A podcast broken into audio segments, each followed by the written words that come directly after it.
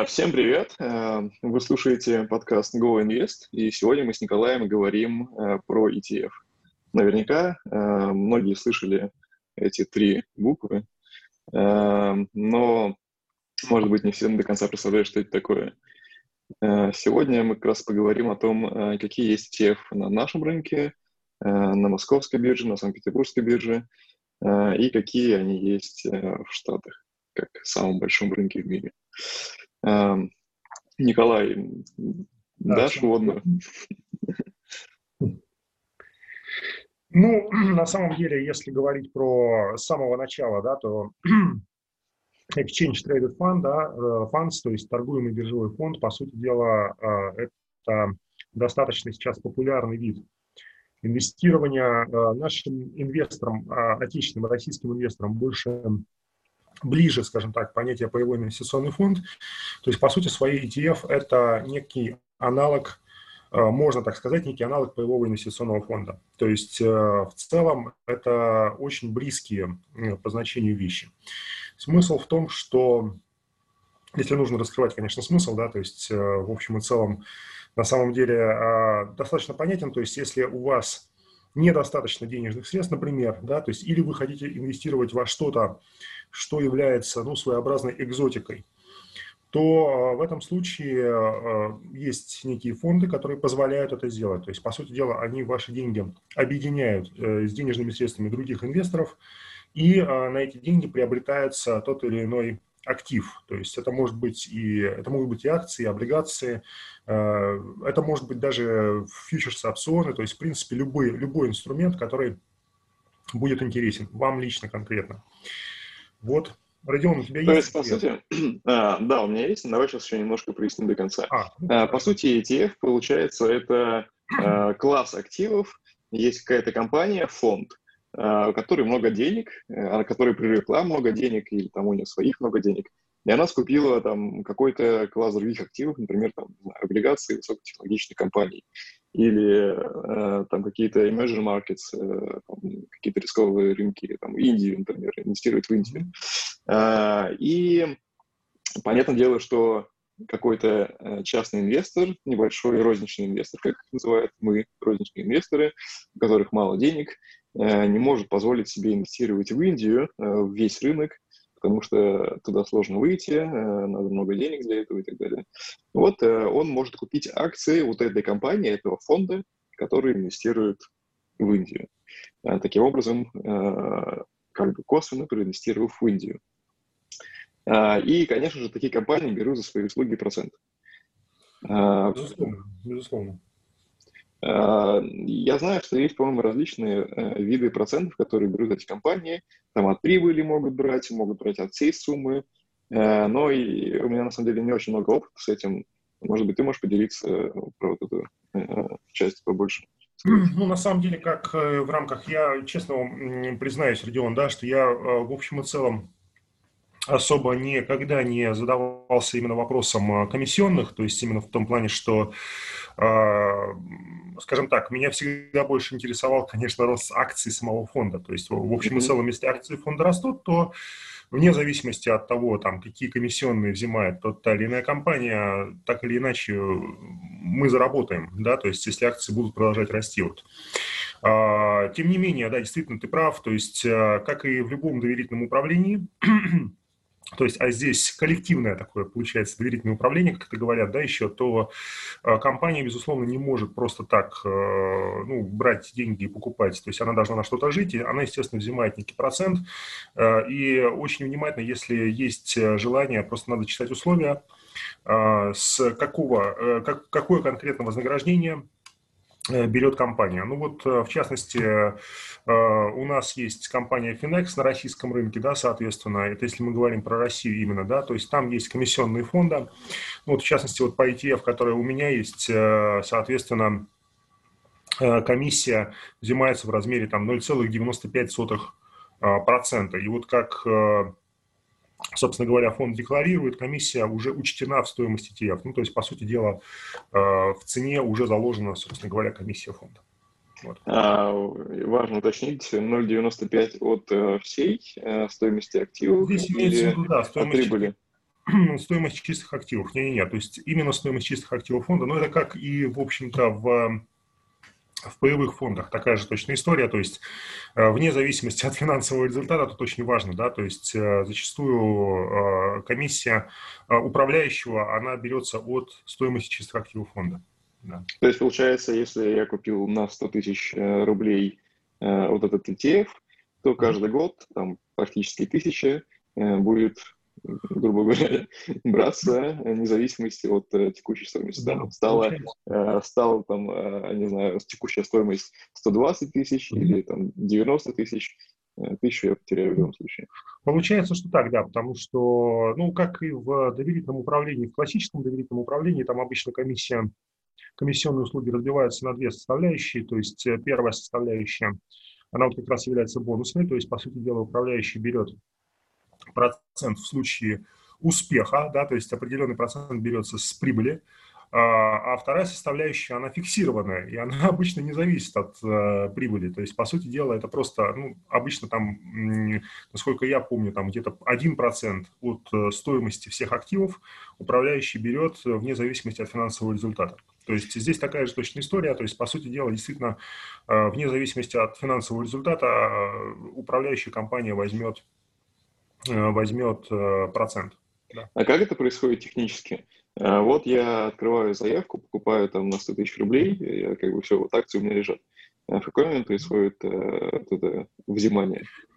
В момент покупки. На самом деле, ну, я могу рассказать по аналогии, например, с паевым фондом. Вообще, на самом деле, это примерно такая же точная история. То есть, как взимается, как взимается комиссионный, да, то есть а, стоимость пая уменьшается, увеличивается, точнее, на комиссионные в случае покупки, и стоимость пая уменьшается на, на процент комиссионных в случае продажи. Ну, то есть, условно говоря, мы, появляется некий спред цены, то есть мы покупаем, mm-hmm. Получается, паи, ну, и в данном случае акции ETF, да, по более высокой, а продаем по более низкой цене. Ну, то есть, вот получается вот такая вот... То есть это регулируется спредом? Да, абсолютно верно. Это регулируется просто ценой, ценой а, акций. Ага. То есть, значит, ну, э, реальная стоимость акций фонда, она, естественно, э, ниже на размер вот этой комиссии. То есть, получается, если одна акция стоит 100 рублей, э, комиссия 1%, то покупаем мы по 101, а продаем по 99. Да, абсолютно верно. Да. Ага, ну вот, теперь понятно. Спасибо, окей. А, ты спрашивал, есть ли у меня какие-то ETF. Mm-hmm. У меня есть, но очень-очень мало. А, я чуть позже расскажу, почему. У меня есть э, э, два ETF от Тинькова, mm-hmm. которые они не так давно ввели. Это их ETF, они типа вечно зеленые. Я так понимаю, по... они, они составили их по тому принципу, у которых который разработан был Рэем Далио, э, там, где пропорции там, 7,5 золота, ну, короче, вот этот, э, тот портфель, который как бы во всех э, ситуациях на рынке должен показывать какую-то доходность. Но в любом случае я его покупал не поэтому, а потому что это была просто возможность пристроить доллары на какое-то время, чтобы они просто не на счету лежали, а в этом ETF. И получилось так, что даже неплохо он вырос за то время, пока они лежали. Я недавно продал. Такая же ситуация была с евро. То есть, по сути, я их использовал просто как возможность представить куда-то валюту, потому что у нас не очень-то много таких возможностей. А еще довольно прикольно, что они не взимают комиссию. То есть они берут комиссию только с прибыли. Э, там, по-моему, порядка 10% от прибыли в год, если, а в квартал, если квартал закончился э, с прибылью. Uh-huh. Вот. Потом у меня еще есть совсем немножечко ETF от ВТБ на развивающиеся рынки, но я его, так знаешь, купил совсем недавно, буквально пару штучек, чтобы просто наблюдать за ним, и там, может быть, в какой-то момент я захочу Э, купить его побольше. На пробу. Да-да-да, именно так. Вот. А и в целом у меня больше нет ETF. Но я бы очень хотел э, купить ETF на всякие сектора. У нас, к сожалению, таких э, нету э, на наших биржах представлено. Например, на сектор э, биотех на сектор mm-hmm. того же 5G есть ETF, ну и там много других. Даже на золото есть гораздо лучшие ETF, чем представлены у нас, потому что наши ETF, по сути, покупают иностранные ETF. То есть, например, тот же фонд какой-то ВТБшный золотой покупают внутри себя iShares — это американская компания, которая тоже как бы фонд, который покупает активы уже. Получается, мы платим тройную комиссию. Первый раз мы платим комиссию той самой американской компании, второй раз мы платим комиссию ВТБ, третий раз мы платим налоги, потому что при продаже мы также платим 13% с прибыли. Короче, дорого получается. И я вот для этих целей очень хотел бы открыть счет э, Interactive Broker или Exante, пока что. Я вот, э, а сейчас я, кстати говоря, с финалом начал общаться, какие у них там условия. Я помню, ты говорил, что у тебя еще от финала, может быть, чуть попозже про это тоже поспрашивать. Да, можно будет поговорить. В принципе, условия у меня, ну, по крайней мере, на тот момент, когда я заключал договор, они у меня сохранились. На, не думаю, сейчас там что-то сильно изменилось. В принципе, достаточно, ну, скажем так, уважаемая компания, большая. Вот. вот, ну расскажи тогда про свои ETF, у тебя, ты говорил, есть. У меня есть, у меня есть акции только одного фонда. На самом деле, что касается самих фондов, конечно, их огромное количество. У меня э, акции фонда FXRB, это компания Finex, э, то есть, по сути дела, провайдер ETF, э, насколько я знаю, ну, крупнейший провайдер. Самый большой в России. Больше да, всего да. разных ETF они предоставляют. Да, да, да, абсолютно верно. Хотя на самом деле линейка, вот если так э, посмотреть на сайт, посмотреть на то, что, то, что они предлагают, линейка, нельзя сказать, что она прям очень большая, да? Ну, на, на нашем рынке это очень много. Ну, на нашем рынке, да, на нашем рынке, да, просто если посмотреть тот же сайт ETF.com, да, то есть где, как бы представлены американские ETF, европейские и так далее, ну, там, конечно, безусловно, все гораздо-гораздо шире. А у меня э, это ETF на евро, еврооблигации российских эмитентов. Э, соответственно, ETF в рублях. А, то есть, э, по сути дела, описание следующее, что рублевая корзина из корпоративных еврооблигаций э, «Газпром», РЖД, Сбер, уже не Сбербанк, да, ВТБ, Лукойл, ну, еще, соответственно, 20 российских корпораций. То есть, по сути дела, изначально, опять же, я приобретал ETF как в качестве некого такого хеджа, ну, то есть и на пробу, что называется, да. А вообще говоря, вот сейчас, э, судя по аналитике, ну вот, которую, в принципе, многие очень экономисты э, готовят, э, рекомендую сейчас как раз обратить внимание на волатильность, ETF на волатильность, ну вот в частности, вот к ноябрьским выборам как раз, то есть э, такие ETF могут действительно достаточно сильно вырасти, потому что будет болтанка наверняка, и, соответственно, есть возможность сделать деньги на ETF на волатильность. А разве у нас есть такие на нашем рынке? На нашем рынке нет. То есть это а, ну... американский рынок, да. Это американский рынок, то есть в основном туда.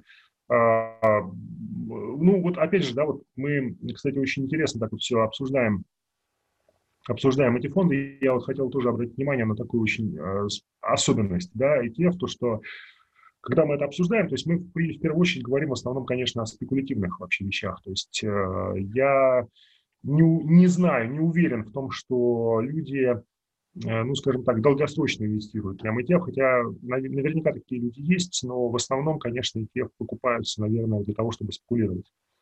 Ну, Там подожди, а как же куча э, всяких историй про то, что люди покупают э, весь S&P 500, просто рынок через ETF там многие годы. Нет, возможно, возможно все. Я просто как бы, ну, а, скажем так, сложно представить э, инвестора в ETF на волатильность, допустим. Да? есть, а, ну это, конечно, это, конечно, да. Вот.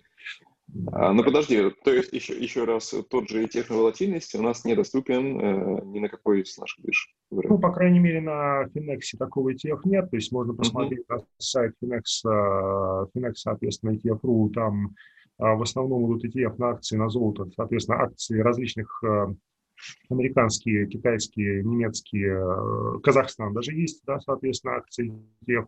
Но вот именно волатильность, а, такого я вот не вижу, по крайней мере, ну вот на, у Финекса. Ну, на волатильность это, в принципе, довольно спекулятивная, опасная штука. Да, безусловно, безусловно. То есть в основном это, конечно, смотреть на ETF.com, уже смотреть на американский ETF. Еще, кстати говоря, как, э, возможно, небольшая замена, может служить ETF, э, тоже от Finex, FXTB называется. Это облигации, американские облигации, госзаймы, государственные облигации. Да. Mm-hmm. И получается, что у них там есть как бы два вида. Один торгуется в рублях, другой в долларах. И, как правило, какие-то кризисные моменты все покупают американские облигации, соответственно, они растут, но и тех тоже может подрасти. Да-да-да, так называемые T-bills, по сути дела, это векселя казначейские, mm-hmm. Ну да, я на самом деле даже, вот, э, опять возвращаясь к тому вопросу размещения свободных э, долларов, чтобы они не жали, пока ждут какой-то возможности э, купить акции, э, интересные по нормальным ценам. Э, я вот подумывал о том, чтобы купить э, вот самый FXTB, Uh-huh. И э, ну, таким образом получать там, не знаю, 2%, по-моему, или 3% они сейчас дают годовых. Э, но в итоге выяснилось, что э, можно купить только через... Вот у меня есть, я говорил, есть БКС-брокер, есть Тинькофф брокер. Тинькофф не дает возможности покупать почему-то в долларах. У БКС можно купить. Но проблема в том, что попадаешь на валютную переоценку, опять-таки, э, потому что когда будешь продавать, э, доллар, скорее всего, еще подрастет, э, будешь продавать, пересчитаешь в рубли, получишь прибыль, но ты же доллары как бы сохранил себе, зачем продавать доллары в рубли, если ты как бы хочешь просто купить потом на эти же доллары акции. И, в общем, получается, что заплатишь кучу лишних налогов просто так. Короче, не очень какая-то интересная история получается. Не, ну если ты покупаешь, я же правильно понимаю, да, что если ты покупаешь в долларах э, акции, то ты и продаешь, соответственно, получаешь прибыль в долларах. Ну да. Ну, то ну, есть, платишь а... налоги с переводом на, на день, по, по курсу на день продажи, ну, а, на день ну, покупки. Да. Ну да. Да, тогда да, тогда конечно. Тогда конечно.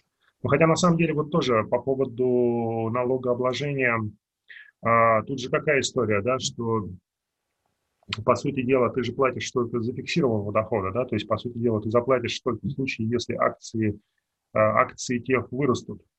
Акции тех могут упасть, но доллар курс, может... Да, да, да, но курс по курсу ты, ты уверен, что ты будешь платить налоги? Я вот не уверен, что... Потому что ты же э, завел деньги в долларах, купил в долларах, ага. продал в долларах, ты деньги не Э, конвертировал в рубли обратно, понимаешь, то есть тебе не, не возникла прибыль, э, скажем так, не зафиксирована прибыль в рублях. Понимаешь? Ну, смотри, допустим, э, покупаешь там на 100 долларов, это там, не знаю, 7, 7 тысяч рублей. Mm-hmm. Продаешь за те же 100 долларов, только это уже там, не знаю, 8 тысяч рублей. Mm-hmm. Разве вот с этих с 1 тысячи рублей не надо платить? Нет, потому что ты не зафиксировал прибыль. Фактически у тебя прибыль не реализованная, понимаешь? Ну, есть, это э, интересно. Да, да, да, да. То есть, когда ты, когда ты, э, если ты их проконвертируешь обратно, да, соответственно, угу. тогда да, естественно. То есть ты вынужден будешь, э, ну вот, как в качестве реализованной прибыли, с этой реализованной прибыли заплатить 15%. Но фактически у тебя прибыль не образовалась, потому что курс, во-первых, может поменяться в любой момент, да, соответственно. То есть у тебя сегодня 7 тысяч, завтра 8, послезавтра 6. Вот, а, ну, то есть нет фактической, нет налогооблагаемой базы, скажем так. То есть ты заплатишь налог только в том случае, если у тебя акции самого тех выросли. Ну, это радостная новость. Да, да, поэтому здесь, здесь волноваться особо, особо не за что. То, что появляются дополнительные валютные риски, да, безусловно, но э, если ты, э, условно говоря, всю, все, все свою, вот эту всю сумму используешь исключительно в долларах, то есть ты ее не конвертируешь никуда, Э, и не собираешься ее, допустим, в дальнейшем там, использовать, там, в ближайшее время, я имею в виду, да, то есть конвертировать в рубли, то для тебя эти риски, они минимальны, назовем это так. Mm-hmm. Вот. Хотя они, безусловно, есть. Это надо очень внимательно э, смотреть, в какой валюте выражены акции ETF. То есть если у, нас с вами рубли, у меня в основном рубли, соответственно, да, то мне нужно, я должен четко себе давать отчет, что эти рубли будут проконвертированы в доллары по одному курсу я куплю эти акции ETF, их потом продам. Опять же, соответственно, деньги будут проконвертированы обратно в рубли по другому курсу, и вот эти вот риски надо учитывать. Угу, угу. Ну, все, круто. Тогда подумай о том, что покупать все-таки эти FXTB. Окей. А, так, мы до, до этого говорили а, про твои, да, ETF-ки? Угу. Ну, у меня один только, а, ага. акция одного фонда, да, поэтому... Да, да, точно. У тебя а, еврооблигации российской компании да. и в рублях. Угу. А, угу. а ты вообще в валюте не инвестируешь, получается? Скажем так, у меня были такие попытки, то есть э, я не сторонник э, этого, то есть я сторонник того, чтобы... Чем тратишь, в том и копишь. Да, абсолютно верно, да. То есть э, если говорить про валюту, то у меня просто есть валютные вклады, которые, скажем так, которые просто есть. Uh-huh. Но вот я сторонник того, да, чтобы инвестировать в той валюте, в которой ты, по сути дела, в той зоне, в которой ты живешь. Хотя вот я не говорю, что это верный подход. Uh-huh. То есть я считаю, что твой подход, на самом деле, он гораздо более он, наверное, более интересен, то есть он более разнообразен, скажем так. И, наверное, в какой-то, в какой-то степени, на каком-то этапе он может быть даже более правильным. Вот. Но мне нужно иметь постоянный доступ с, к средствам своим. То есть я не знаю, что может произойти, да, то есть э, когда мне понадобится деньги, какие, какая мне сумма понадобится. Соответственно, брать на себя дополнительные валютные риски я просто не хочу. Угу. Вот. Поэтому вот так. Окей. А, слушай, давай тогда поговорим про Финам. Эм, я вот э, вообще заинтересовался тем, чтобы открыть там счет, уже третий получается, даже четвертый, если учитывать, что у меня есть еще и ИИС. Эм, короче, четвертый счет, э, потому что вроде как у них можно э, покупать через кипрский Финам компании какие-то, вернее, через их кипрскую компанию как зарубежный брокер, получается, на той же американской бирже, те же ETF, которые я бы хотел купить. А, а еще они э, сейчас много рекламятся, э, что у них можно IPO покупать. Э, у нас там в последнее время было всяких парочку интересных IPO, на которых было бы интересно даже поучаствовать. В общем, расскажи, что ты знаешь очень нам вот, в связи с этим можно ли покупать у них там э, реально какие-то американские э, акции напрямую? Можно, то есть на самом деле я в принципе знаю, ну ты уже все рассказал, да, на самом деле, то, да. что, то, что они а, какие услуги они предоставляют. Действительно, это крупная компания, у нее свой собственный банк, то есть э, банк Финам или Финамбанк, я не помню там точно название. Вот. И действительно у них э, есть несколько представительств, то есть в том числе кипрское. Таким образом, насколько я понимаю, это некий такой обходной путь тоже в определенной степени для того, чтобы иметь возможность э, покупать акции американских компаний. Я через них работал, покупал акции Apple, например, какие-то еще американские акции покупал тоже через Финам. Ну, то есть, в общем и целом, на самом деле, вполне себе достойная контора, которая Единственный момент, конечно, они в свое время мне предлагали, ну, это так, как такая байка, они предлагали, естественно, все активы к себе перевести, но мне это просто не очень удобно, потому что у Финама нет практически банкоматов. Ну, то есть, по сути дела, снять деньги э, проблематично, да, то есть переводить их внутри там компании, безусловно, это просто, но для того, чтобы просто обналичить, да, что-то, это сложно. А, так, а у них целом... есть отделение в Питере? Да, есть. Mm-hmm. Это на Звенигородской находится станция метро. Это, по-моему, улица Правды, если не ошибаюсь. То есть там есть э, одно из отделений. Раньше они располагались, базировались, я не знаю, как сейчас, там вот рядом с Сенным рынком, то есть станция метро Сенная, соответственно, сейчас у них на Правде, по-моему, основной офис. Я оставлял у них заявку на сайте, мне там перезвонили, очень назойливые менеджеры по сто раз звонили, говорили, почему вы еще не открыли у нас счет через там один день, когда я только оставил заявку, там давайте быстрее, у нас 20 IPO завтра выходит, там обязательно надо проинвестировать, давайте, да. Короче, ну, такие не очень приятные. высокая, да, конкуренция очень высокая, и, естественно, как бы будут долбить, и долбить будут очень э, активно. У меня тоже это, со мной тоже это было до того момента, пока я ну, скажем так, не начал с ними уже более серьезно, ну, таким профессиональным языком разговаривать, и они отстали, потому что они поняли, что ну, бес, бессмысленно, как бы, что там... Ну, а, вот, да, я тоже попросил прислать мне письмо со всем описанием. Да, да. А, и, и такие, ну, давайте, может быть, там, WhatsApp, смс быстрее. Да, да, да, быстрее. Короче, потом они как-то подуспокоились уже. Ну да. Ну, с IPO, на самом деле, здесь, а, Родион, я бы вот, а, я предлагаю, может быть, а, можно будет эту тему отдельно обсудить. Я просто очень осторожным. Ну, да, да, да. В части IPO, да, потому что там крайне, крайне сложно, крайне сложно понять, да, вот справедлива ли, справедлива ли оценка. Вот, этого, а, да, конечно. Но, к примеру, редко, но бывают всякие крутые истории, мне кажется. Например, вот скоро будет э, IPO End э, Group, по-моему, называется. Это финансовая э, часть Alibaba. Это, по сути, ну, то, что владеет... Самая крупная компания Китая, финтех-компания. Mm. Ну, на, на, наверняка там оценка будет несправедливая, завышенная, но и наверняка она выстрелит. Ну, на самом деле просто очень сложно понять. То есть это надо быть специалистом. На самом деле в, именно вот по размещению бумаг, э, то есть и даже вот э, в текущем режиме очень мало кто может э, правильно проанализировать, является ли цена на IPO действительно справедливой оценкой. Вот. И действительно многие IPO, они очень странные. Ну вот в частности, IPO, например, сейчас Hertz. Может быть, ты слышал, есть, такая, есть такой европейский, э, европейская компания, э, такси, по-моему, если не ошибаюсь, и компания, вообще говоря, в принципе, подавала э, банкротство, то есть она банкротилась, по сути своей. Но при этом из-за из коронавируса, из-за коронакризиса, да, соответственно, но при этом это не мешает ей сейчас почему-то выходить на IPO.